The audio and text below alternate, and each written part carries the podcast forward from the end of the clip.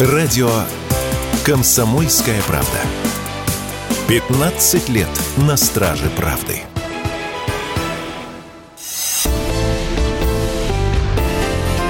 Экономика –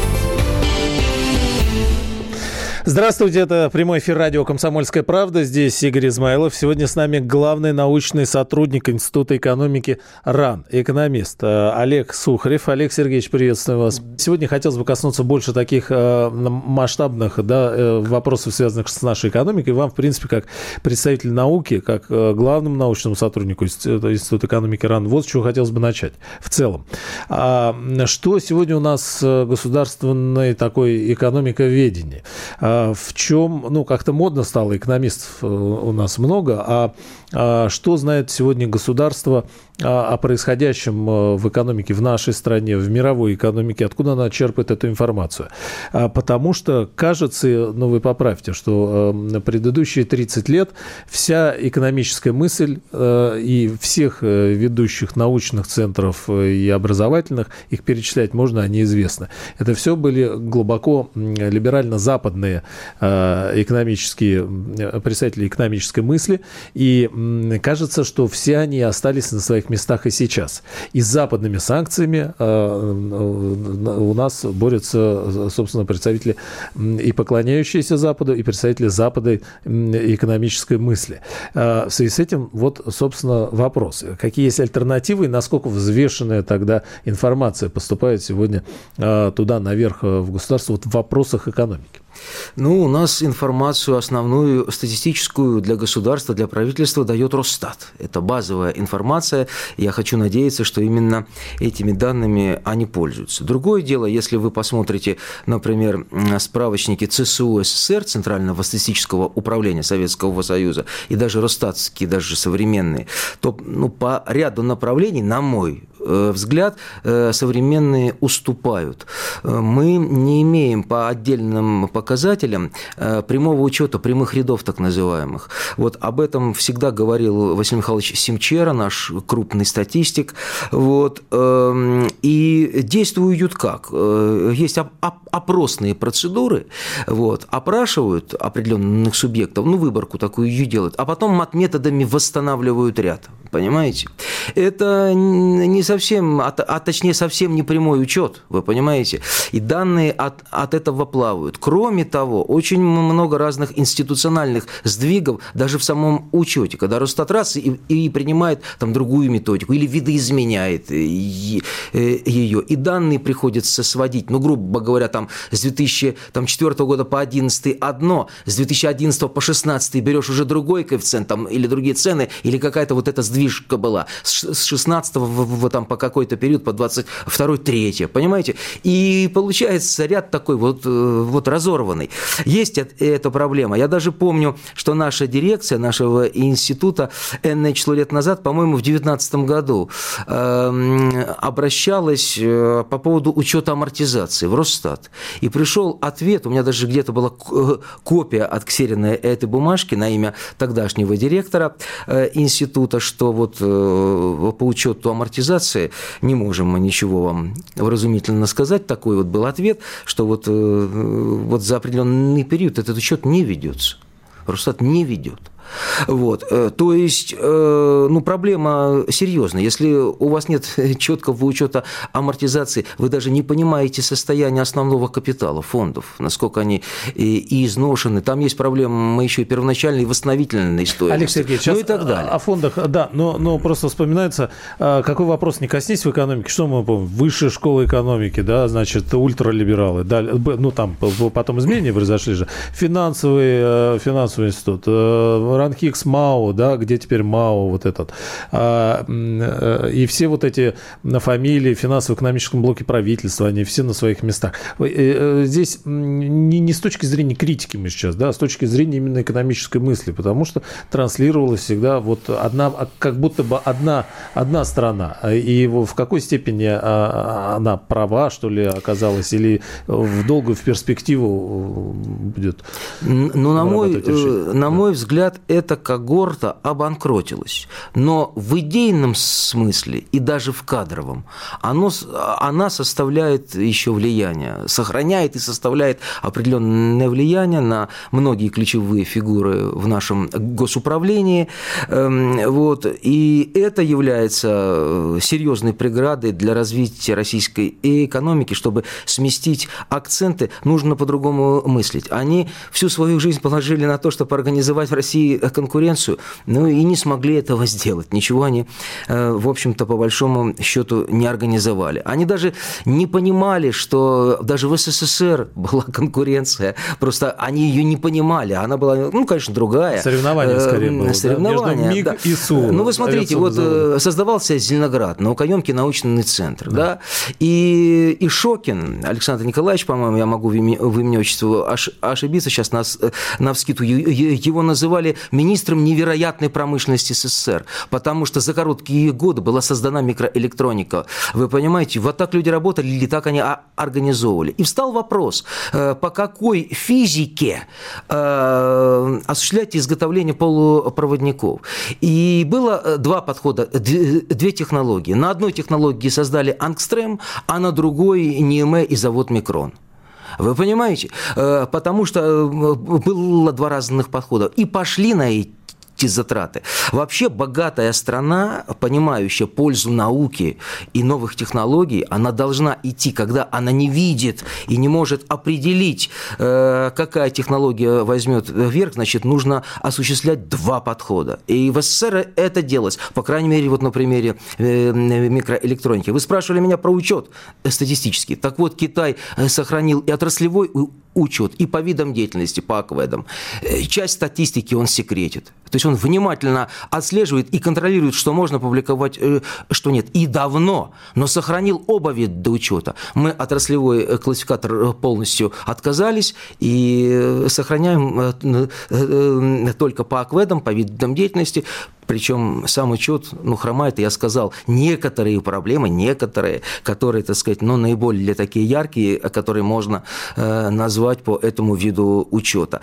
Но вы понимаете, конечно, измерение и учет – это важно в экономической науке, э, потому что без точного понимания и идентификации экономического состояния, э, его генезиса и эволюции, то есть как мы к этому пришли, э, эффективное госуправление и вообще управление как таковое невозможно. А в чем сейчас проблема? Сейчас же цифровизация, и посчитать, кажется, можно, начиная от э, любого рода отчетности, э, которую представляет предприятие, заканчивая у каждого в кармане тысячу карт скидок. По большому счету, если очень захотеть, можно понять, сколько нужно какой продукции для, э, для, для нашего народа, да, чтобы не заниматься перепроизводством.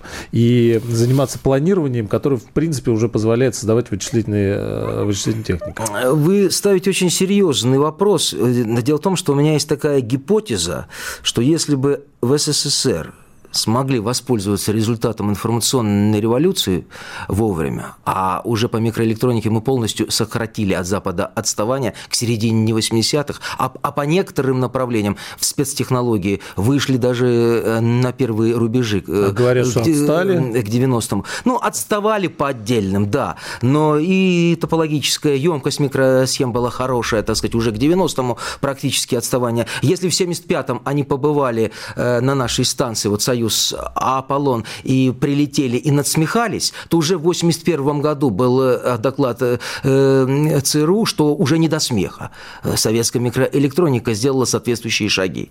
Вы понимаете, мне кажется, и подрывали нашу страну, это моя гипотеза, в связи с тем, что если бы СССР воспользовался результатами компьютерной революции, то он бы окончательно в научно-техническом плане не положил на лопатки Запад. И я думал, и я думаю, предполагаю, что Запад подспудно это понимал. Судя по докладам э, ЦРУшникам, которые они делали в первой половине 80-х годов, еще до прихода до Горбачева с его этими ускорениями, перестройками, и и в итоге катастройкой, понимаете, которой он э, привел страну. Вот, поэтому э, вы ставите серьезную проблему, но дело в том, что осуществлять цифровизацию можно на нашей э, аппаратной базе, вы понимаете, то есть изготавливать компьютеры самостоятельно и программное обеспечение для них, а можно на чужой. Вот пока это происходит с преимуществом чужой и компьютерной, и даже в программном обеспечении базы. И есть явный диссонанс между победами на Олимпиадах по математике и программированию – и, собственно, э, нашим программным обеспечением и компьютерной техники. Шаги предприняты серьезные. Есть шаги за последние буквально годы в этом, вот по этим направлениям, но не до конца. По крайней мере, доля еще и иностранного программного обеспечения, и компьютерной техники сохраняется достаточно высокой. Вот. Я не говорю уже так о каких-то информационных проблемах, учете там и так далее, там базах данных, э, совместимости совместимости, несовместимости, это уже мы полезем э, в детали, но они суммарно как раз-таки и составляют многие проблемы, которые надо решать в этом э, направлении. То есть, например, вот технологический суверенитет, да, технологии, а у нас нет хорошего учета технологии. Инвентаризация. Даже, да, да так, а, об инвентаризации вообще никто не думает. Я пишу, пишу, пишу, пишу э, с подачи ветерана Сергея Михайловича Виноградова. Он ко мне обратился в личном плане и сказал, говорит, «А, Олег Сергеевич, если у тебя будет возможность в СМИ, поставь проблему инвентаризации промышленности, вот, но надо ставить не только промышленности, а технологической базы, патентной базы, вы понимаете, и экономики в целом. Олег Сергеевич, давайте вот с этого начнем буквально через пару минут. Олег Сухарев, научный сотрудник Института экономики РАН сегодня с нами. Говорим в целом пока об экономической науке, потом еще обсудим состояние экономики. Экономика. Олег Сухарев, главный научный э, сотрудник Института экономики РАН. Олег Сергеевич, вот про технологии мы с вами говорим, про патенты. Ну и, и в, в целом тогда, вот смотрите, э, в каком-то смысле две противоположных экономических мысли. Первая э, такая либеральная, которую мы слышали последние годы, это ничего не надо производить свое, бабок, как грязи, все купим. И, в принципе, все покупали. И надо отдать должное, что после введения драконовских санкций, а преуменьшать их значение, конечно, не стоит, происходит. Полки не опустили, товар не пропали. И, в принципе, э, конечный человек у нас здесь в стране как потребитель. Ну, цены где-то что-то выросли, да, там проблемы возникли в каком-то направлении машин, но в целом а, катастрофы не произошло. И надо сказать, что отдать должное тому же самому финансово-экономическому блоку правительства, который а, проводил, тем не менее, такую политику. Но после этого заговорили, что нам нужен технологический суверенитет, да, мы все-таки должны заниматься импортозамещением замещением и так далее и тому подобное. Здесь вот интересная статистика попалась на днях о патентах, о которых мы с вами говорим. Вот интересно, что за 11 месяцев прошлого года, видимо, еще не, не вся статистика пришла как раз, а, российские заявители подали в Роспатент более 17 тысяч заявок. В Китае ежегодно подается около полутора миллиона заявок на изобретение. Но это только а, заявки. Приводит советская статистика. В СССР регистрировалось около 300 тысяч изобретений в год. Это не заявки, это конкретная да, регистрация конкретных изобретений. Рациональных предложений еще больше, в десятки раз. К 2000 году количество подаваемых в России заявок на изобретение сократилось до катастрофического значения в 25 тысяч в год. А, в Китае в, полта, в 5 раз больше было, в Южной Корее в 2,5 раза. Ну и тенденции приблизительно понятны. Тогда а, о чем мы сейчас говорим? А, откуда возьмется импортозамещение? Что с технологией? Ну, и что нам самим производить? Или все-таки покупать дальше? Ну вот видите, только что мы говорили об измерении. Э, приводятся цифры по заявкам, да? А ведь важно то, какие из них э, приняты, понимаете, это, то есть э, зарегистрированы, и которые потом будут внедрены. То есть вот эта доля внедренных от общего числа заявок, конечно, если так мало доля заявок, то вы представляете, какова доля э, внедрения? Она еще меньше, и, и может быть даже в разы. Конечно, это проблема. Это проблема не сегодняшнего дня, она хроническая и возникла с э, трансформационным кризисом 90-х годов, с полным обвалом страны, вот, э, поэтому и сохраняет э, свое значение. Но вы понимаете, э, в чем еще проблема? В том, что э, никто толком сейчас э, не знает, э, что мы контролируем в технологической области. Вы понимаете? То есть, э, какие технологические направления мы контролируем, э, какие у нас есть заделы по направлениям, вы понимаете, и э, как ими распорядиться, и что такое технологический суверенитет. Как только правительство объявило эту цель, тут же начались конъюнктурные работы, даже вот в РАН у нас, вот, и появляться стали абсолютно бестолковые методики агрегированной оценки этого технологического суверенитета, регионального ранжирования.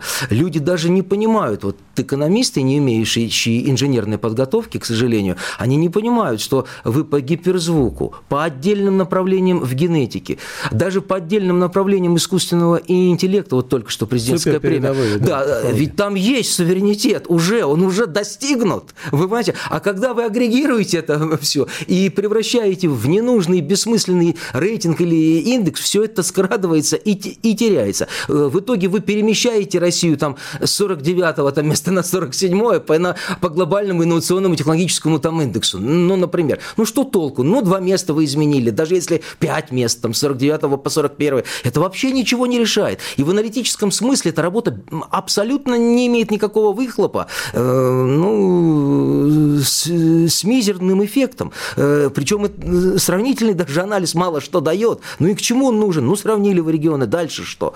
Вы понимаете, здесь важно по выделенным технологическим направлениям, например, есть 27 э, э, критических технологий, направлений, связанных с критическими технологиями, и важно понимать, где мы находимся по каждому, и какие перспективы, какие нужны ресурсы, включая трудовой ресурс, интеллект ученых по каждому из этих направлений. Они все ад- адекватно, в общем-то, отобраны, названы. Э, из 27, ну, все практически составляют передовой э, край науки и будущее России. Вы понимаете, в, то, в том числе и в конкурентном мире это будущее задается именно этим списком. Но тогда, пожалуйста, тогда вы и оцениваете ситуацию по каждому из направлений. Не суммарно даже по 27, а по каждому из них. А вот от, отдельно. Генетика, вот, да? Да, вот, а там есть и интеллект. генетика, там есть и новые материалы, там есть и биотехнологии, там есть и нанотехнологии, там есть и искусственный интеллект, там есть и специальные оборонные технологии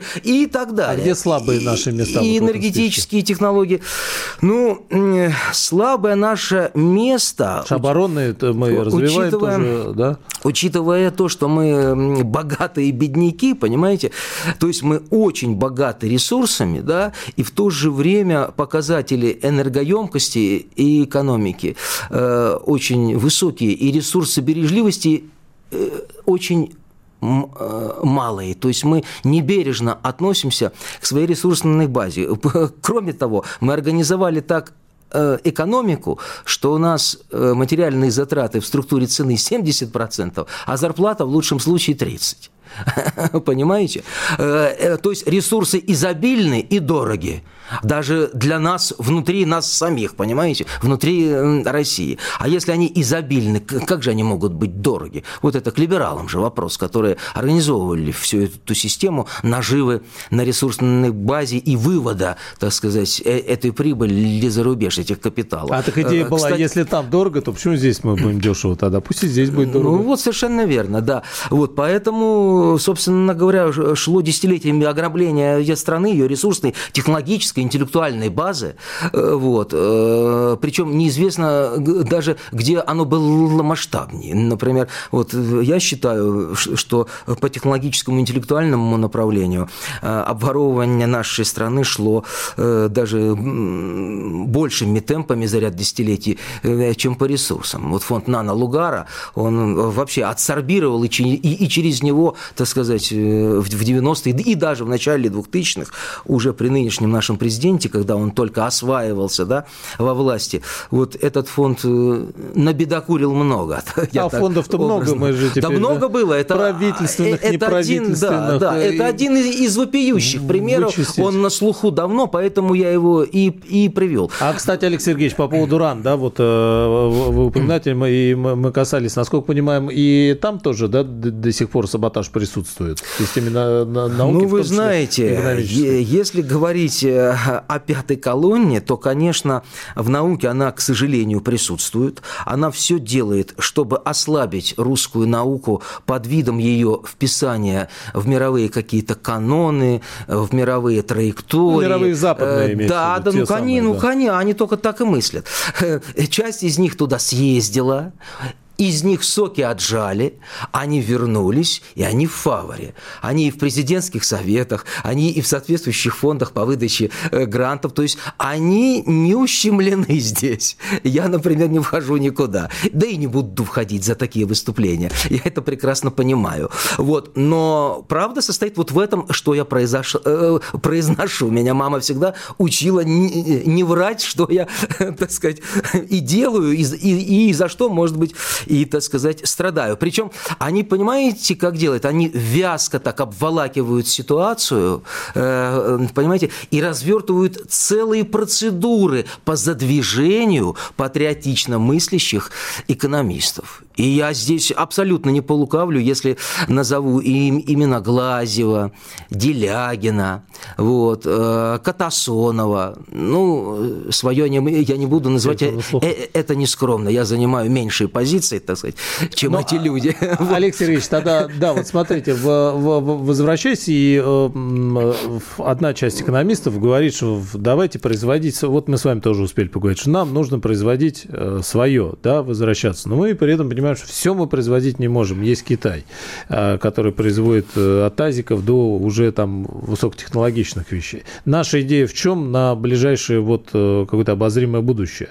Заниматься импортозамещением или заниматься по-прежнему купи-продай. А, ну, не, не, не важно, параллельным импортом, серым, не, не важно, как сюда ввозят, это проблема тех, кто ввозит. Главное, что товар идет, а те, кто производит в больших количествах, мировые корпорации, и опять не важно, китайские, там, западные, они всегда будут заинтересованы продать, и по большому счету все равно куда. Ну, не попасть под санкции, да, аккуратненько, но по-другому. Ну, я бы разделил тогда ответ на две части. Во-первых, охарактеризовать, э, что видит правительство, как бы. Да, у нас минутка, и, Сергеевич, и, продолжим. И чиновники. Ага. А потом я расскажу то, что мне бы хотелось вот mm-hmm. видеть, отвечая на ваш вопрос. Ну, э, за одну минутку я, я коротко скажу, что планирует вид правительства. Это организация и поддержание устойчивого роста, вот э, президент на экономическом совещании объявил, что нужна проактивная стимулирующая политика, индустриальная, аграрная, развитие транспорта, новых наукоемких технологий и направлений э, производства. Э, темпами выше средних мировых, вот 3,6 считается, что это неплохо. Вот, значит, ну и, конечно, это повышение доходов граждан и повышение уровня жизни как результат всего этого. То есть вот это стратегическое видение, стратегическая цель. Это она видна, она объявлена, она заявлена. Инструментарии разные. Это и нас проекты, программы, соответствующие стратегии, там концепция 2030, 2035, э, научно-технологического развития там, и так далее. Мое же мнение, что эти документы слабо согласованы, не подчиняются принципам планирования и могут не дать нам того результата, который заявляет президент. Продолжим а вот почему, Сукрин. я скажу подробнее. Да, да. И о шестилетнем плане как раз. Экономика.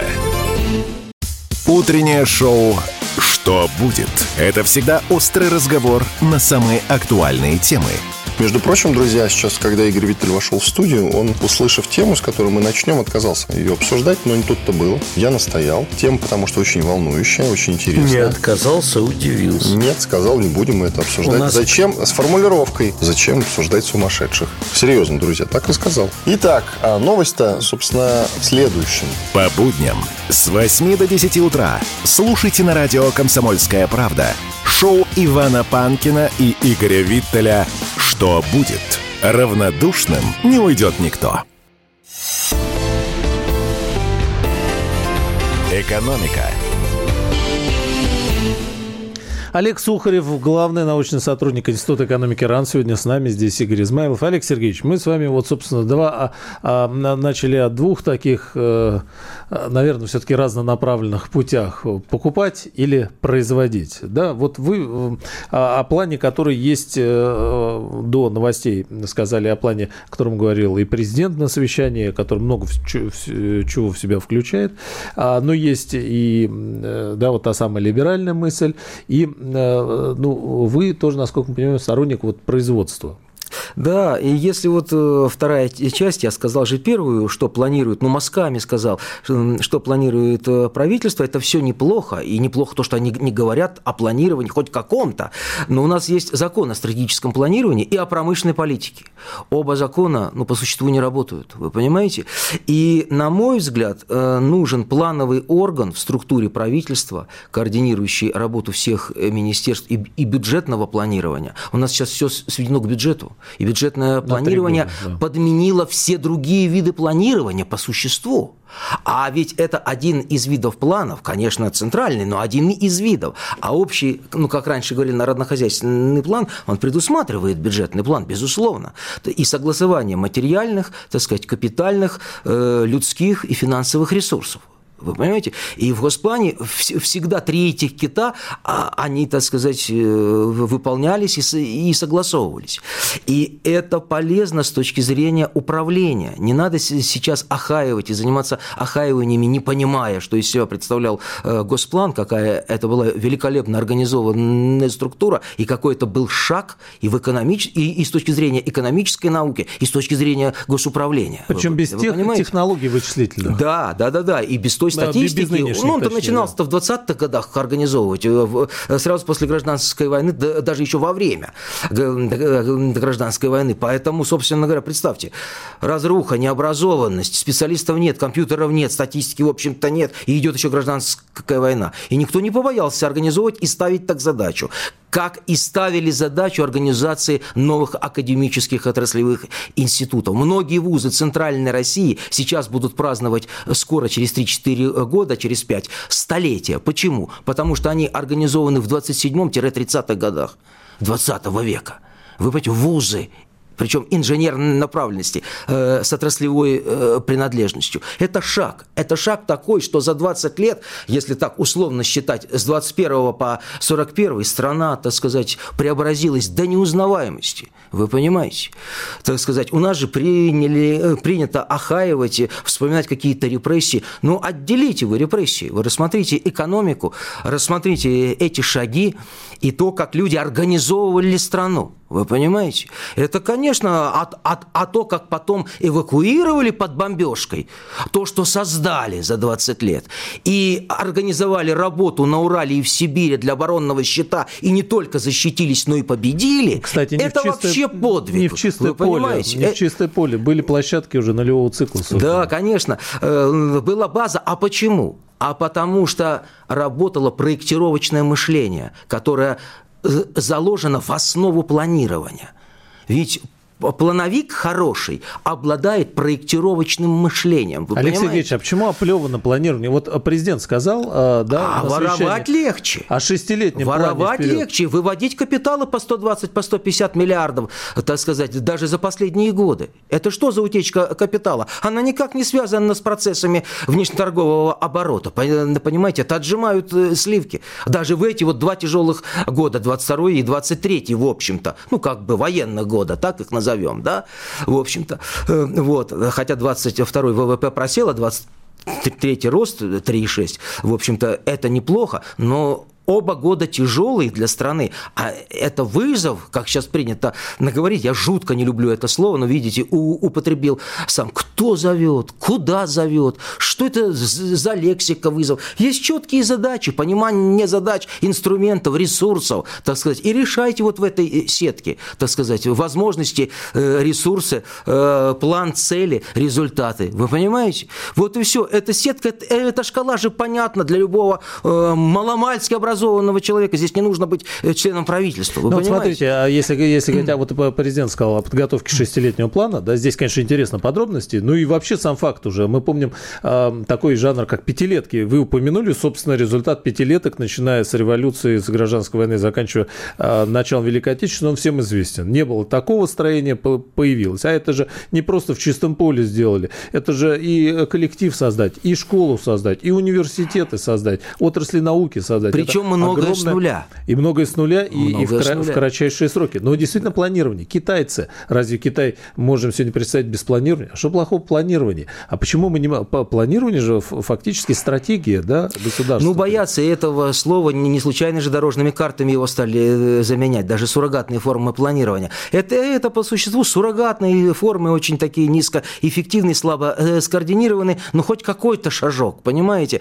Вот, поэтому я сторонник э, планирования разных видов, согласованного, на подготовке профессионалов в этой области и ввода их в госуправление, в систему. То есть должна быть система госуправления, которая бы составляла не списки параллельного импорта, понимаете? А сейчас он обновился, и два дня назад от, отрапортовали, как мы хорошо обновили параллельный импорт, а чтобы были списки воссоздания утерянных наукоемких секторов. Например, в области спецтехнологий, термодиффузионного, ионно-кластерного оборудования, пожалуйста, потери колоссальные. Вы понимаете, э электровакуумной техники, э, приборостроения, все, станков. Все умерли, и, все умерли, и Олег так Сергеевич, далее. всем за сто лет Вы уже. правы, в спецтехнологии даже моему отцу уже 71 год 1 апреля будет, да. Э, он жив, слава богу, но он насчитывает специалистов по стране, ну, 10-15 э, человек, таких как он. Он заслуженный машиностроитель Российской Федерации, кандидат технических наук.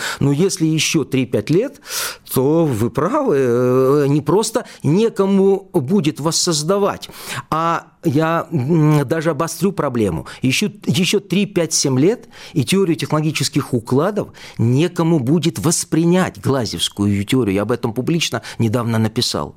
Э, такое плохое состояние с подготовкой научных кадров и Но, с образованием. Алексей Сергеевич, я встану на другую сторону, сейчас приведу вам довод. А зачем э, создавать вот это все э, свое, а, когда, ну, до этого была идея купить в Европе, мы покупали, да, ну, сейчас вы спросите, ну и как? Да, будем дальше покупать, понятно, проблем возникли. Ну, Китай создает, всегда кто-то будет создавать. Зачем нам вот это вот э, перенапряжение? У нас же мы продаем, у нас есть деньги, мы будем это спокойно покупать. А почему вы решили, что это, это перенапряжение? Надо следовать нашему президенту. У президента спросили э, как вы от, э, отдыхаете, как вы снимаете напряжение? А он ответил журналистам, и не так давно это было, а я не перенапрягаюсь. Вы понимаете, нужно организовывать экономику так, чтобы э, было удовольствие заниматься наукой, удовольствие, а не нервотрепка защищать диссертации. Понимаете, у нас после защиты диссертации сейчас издержки такие, любые, и материальные, и психологические, такие, что люди инвалидами чуть ли не становятся. Существенная э, доля. Я лично лечился э, лет шесть. Я в 2001 году защитился, до седьмого года я лечился. Вы, вы понимаете? Люди приобретают жуткие хронические заболевания. И тогда была чуть легче система. Сейчас она драконовская, с пятой колонной, которая осуществляет какой-то надзор. Почему их допустили? Почему диссертации в открытом доступе? Профессор Викулов Сергей Филиппович мне писал, э, член Академии военных наук, что Олег Сергеевич, у него есть статья 2020 года «Антископус» или о военно-экономическом суверенитете России. В Вестнике военной академии наук нашей. Э, они даже выносили вопрос на Совет Федерации, на один из комитетов, и писали обращение Шойгу, что на каком основании вывешиваются диссертации. Даже те, что не для служебного пользования. А понятно, прям, да? Э, понятно, что те, кто для служебного, они не вывешиваются. А зачем диссертации не для служебного вывешиваются? Ведь в них есть, если это по инженерным наукам, технические решения, по физике, по математике, выкладки. И до легитимации они вывешиваются, зачитываются 4-6 месяцев. Это, это что такое? Есть система антиплагиат, надо ее делать государственной. Обязать Ленинку, это кто-то такое это требование было. выставил, И чтобы делать это было... банк данных электронный в стране с, со спецдопуском, понимаете? Чтобы этот допуск э, получали подконтрольно научные работники и знакомились, пожалуйста, в электронном виде. Но не вывешивать для всего мира наши достижения. Ведь воруются идеи, они синтезируются, и мы проигрываем конкурентную борьбу. А это, это сейчас до сих пор происходит? Это, это до сих пор происходит, потому что все это вывешивается. Еще и ужесточены драконовские требования для защиты. Там столько-то статей, столько-то скопосовских, веб-сайенсовских.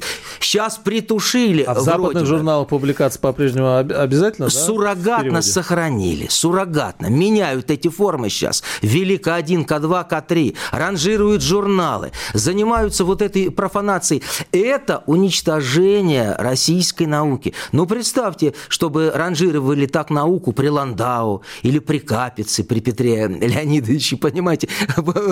Вот. Или при Таме, при Черенкове, или при Курчатове с Королевым. Но это просто смешно. Или при Дмитрии Ивановиче Менделееве, который написал статью «Как нам обустроить э, Российскую Академию Наук» и не стал академиком с трех попыток. Вот так. Ему надо было опубликовать свою таблицу Нет, сначала. с Менделеевым история... Э, с Менделеевым история вообще хитрая. Если хотите, я слушателям расскажу быстро. Полминутки Да, я, э, я успею. Бутлеров пришел к, к, к графу Толстому, президенту Академии, и сказал, надо Дмитрия Ивановича действительно чем да-да-да-да-да-да-да, и прокатывают. Бутлеров умирает, Скобелицын, физиолог, а академик, приходит э, к, к, к Толстому, говорит, надо Менделеев, да-да-да, изберем, да-да-да-да, и прокатывают. На место Бутлерова, умершего, прокатывают. Поэтому, отмечая 300-летие... Э, э, Алексей Сергеевич, продолжим Надо понимать... А, а, продолжим. Ну, хорошо, хорошо, тогда я доскажу. Экономика. Все программы радио Комсомольская правда вы можете найти на Яндекс Музыке. Ищите раздел вашей любимой передачи и подписывайтесь, чтобы не пропустить новый выпуск. Радио КП на Яндекс Музыке. Это удобно, просто и всегда интересно.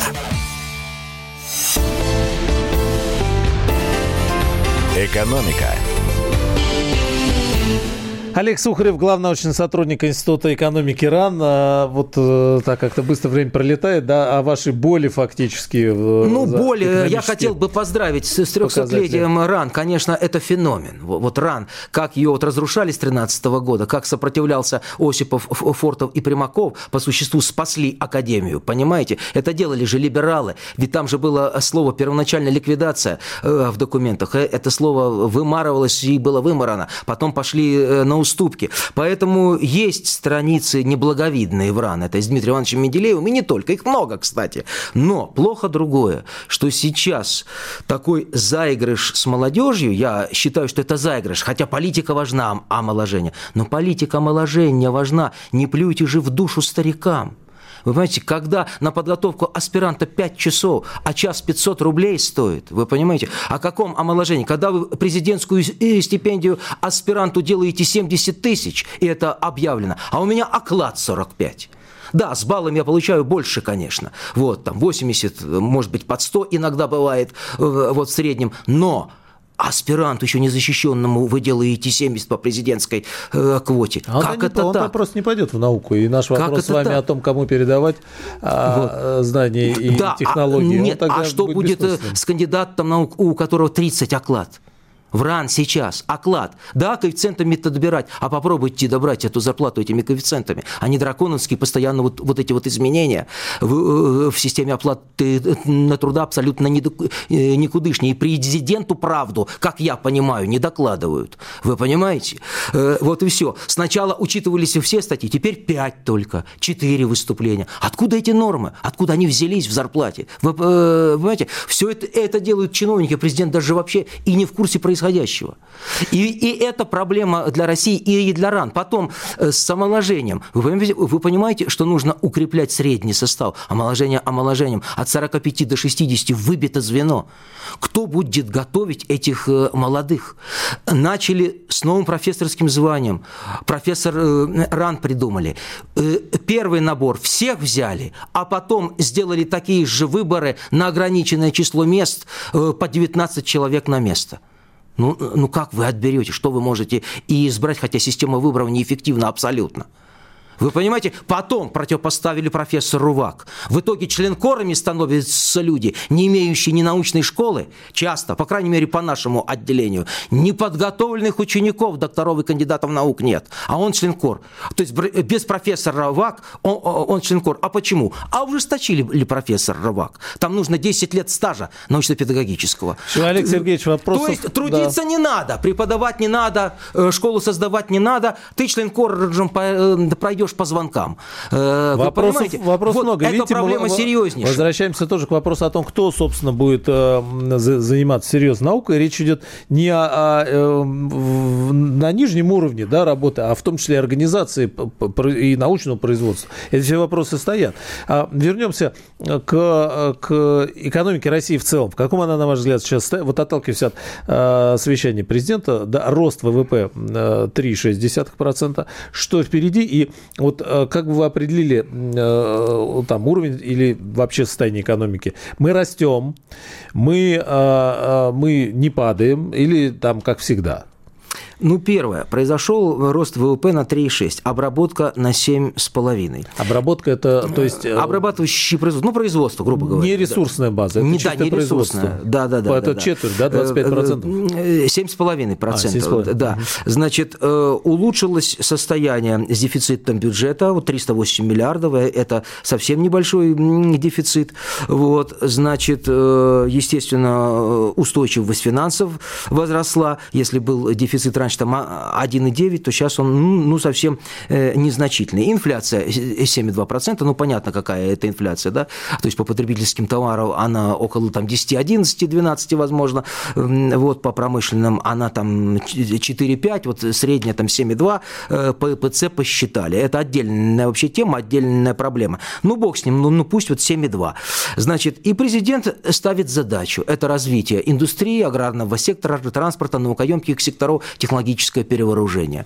Значит, 3,6 э, рост хороший, но монетарная политика этот рост сдерживает, и в 2024 году пока прогнозы 2,4-2,6 то есть он будет меньше, и понятно, что определенные факторы свободные в 23-м задействовали, простимулировали эти производства.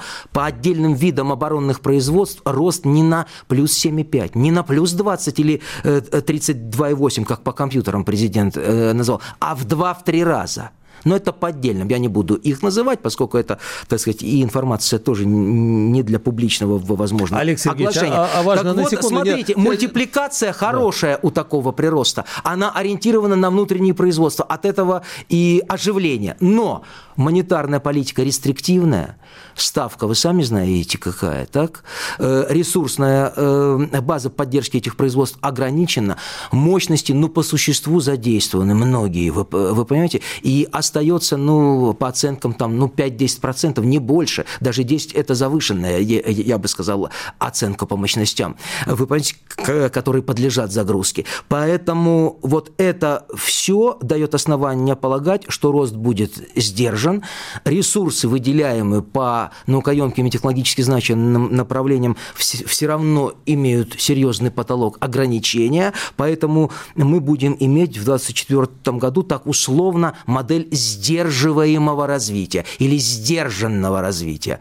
Э, будут положительные приросты, скорее всего, по ряду вот важных э, показателей и по реальным располагаемым доходам, и даже по зарплате, но, э, так сказать, ну и по ВВП, естественно, и по обработке, но тем не менее, так сказать, нужно решать задачу кардинально, то есть изменение качества роста часто э, сводит ее просто к, к повышению эффективности и использования ресурсов. Нет, качество роста – это структурные воздействия на экономику и обеспечение долгосрочного устойчивого роста, чтобы он не колебался так, что один год 3,6, а второй полтора процента, а третий минус 2, а потом опять с минус 2 на 3,6 скаканули, понимаете? Ну, то есть создание новых а, производств.